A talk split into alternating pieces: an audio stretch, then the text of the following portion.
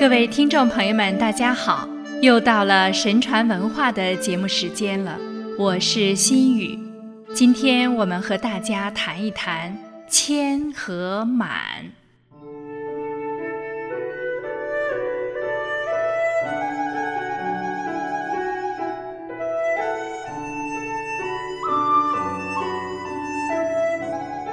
谦受益，满招损。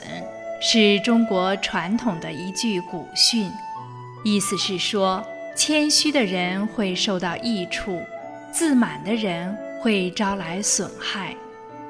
老子说，不自以为是的人才能够对事情判断分明，不自夸的人，他的功劳才会被肯定，不骄傲的人才能够成就大事。气量大的人，福泽也必定深厚；气量小的人，福泽也必定浅薄。而谦虚和骄傲，则是福祸的分际。品行高尚而虚怀若谷的人，他的道德就更显得光明。因此，谦虚是君子始终保持的美德。春秋时，子路问孔子：“为什么小人总是自以为了不起呢？”孔子说：“在长江水从汶山刚刚流出来的时候，连一个杯子都无法飘起来；到了长江渡口的时候，船只可以并列航行。”子路问：“这是什么意思呢？”孔子说：“长江是一条源远流长的大河，它的水势一开始并不大，后来因为逐渐地接纳众多的水流，才成为一条大河的。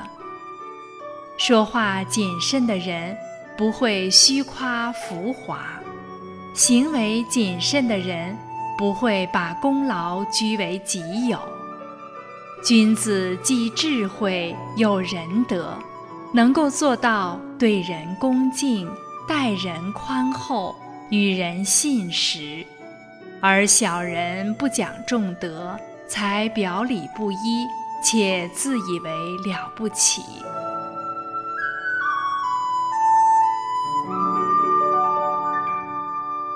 例如上古的贤君大禹，从不骄傲自夸。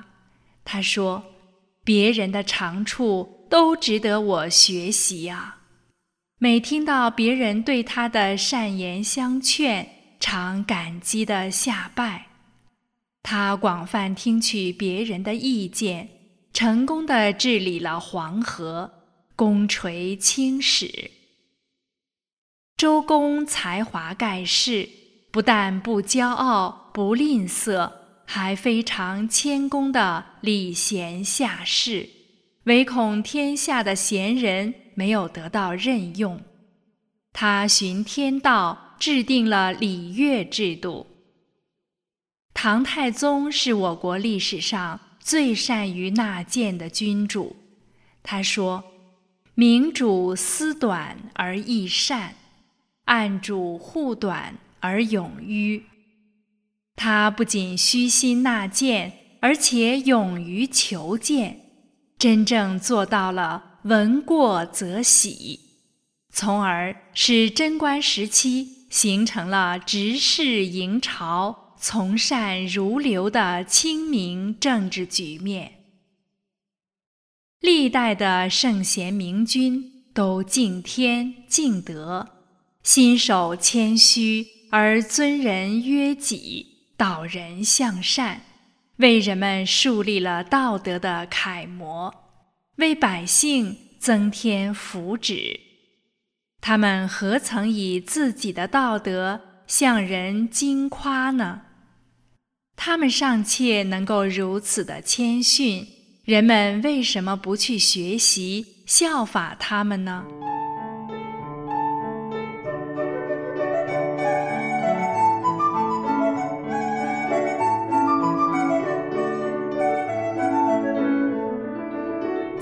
朝的石崇与王恺两个人斗富，比谁更有钱。王恺做了子丝布帐，长四十里；石崇就做了锦布帐，长五十里。王恺夸耀皇上赐给他的净齿珊瑚，石崇拿起铁如意就把珊瑚击碎了，然后拿出家中的许多珊瑚，都是长达两三尺高，以一株赔给了王恺。后来，石崇因为犯罪家破人亡的时候，叹气说道：“你们杀我的目的，不就是想要得到我的家产吗？”石崇到临死之前才醒悟，如果他能够早些知道的话，必定就不会自夸了。而骄傲自夸的灾祸就是如此的残酷。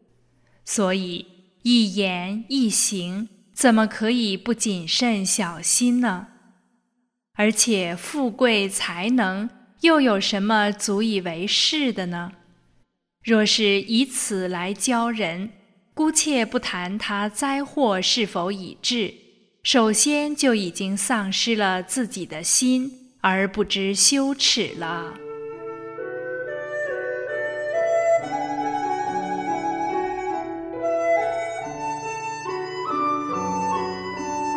人一旦有自满高傲的心，就会障碍自己德性的提升。自满之后，便无法再增加；自夸之后，便无法再提高。只有谦逊、努力的在德行上提升，才是最有意义的。只有坚定对真理的追求和不断升华思想境界。才能担当起大任和重任。只有以宽广的胸怀包容一切，才能善化他人，令一切不正的因素解体。正如古语所说：“功成而弗居。”夫为弗居，是以不去；夫为不争。故天下莫能与之争。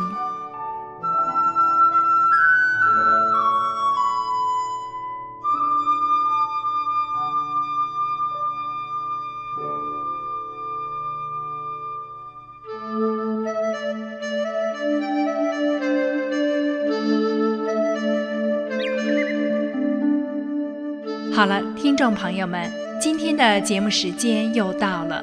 如果您对我们的节目有任何的建议和意见，请和我们联系。好，感谢您的收听，我们下期节目时间再见。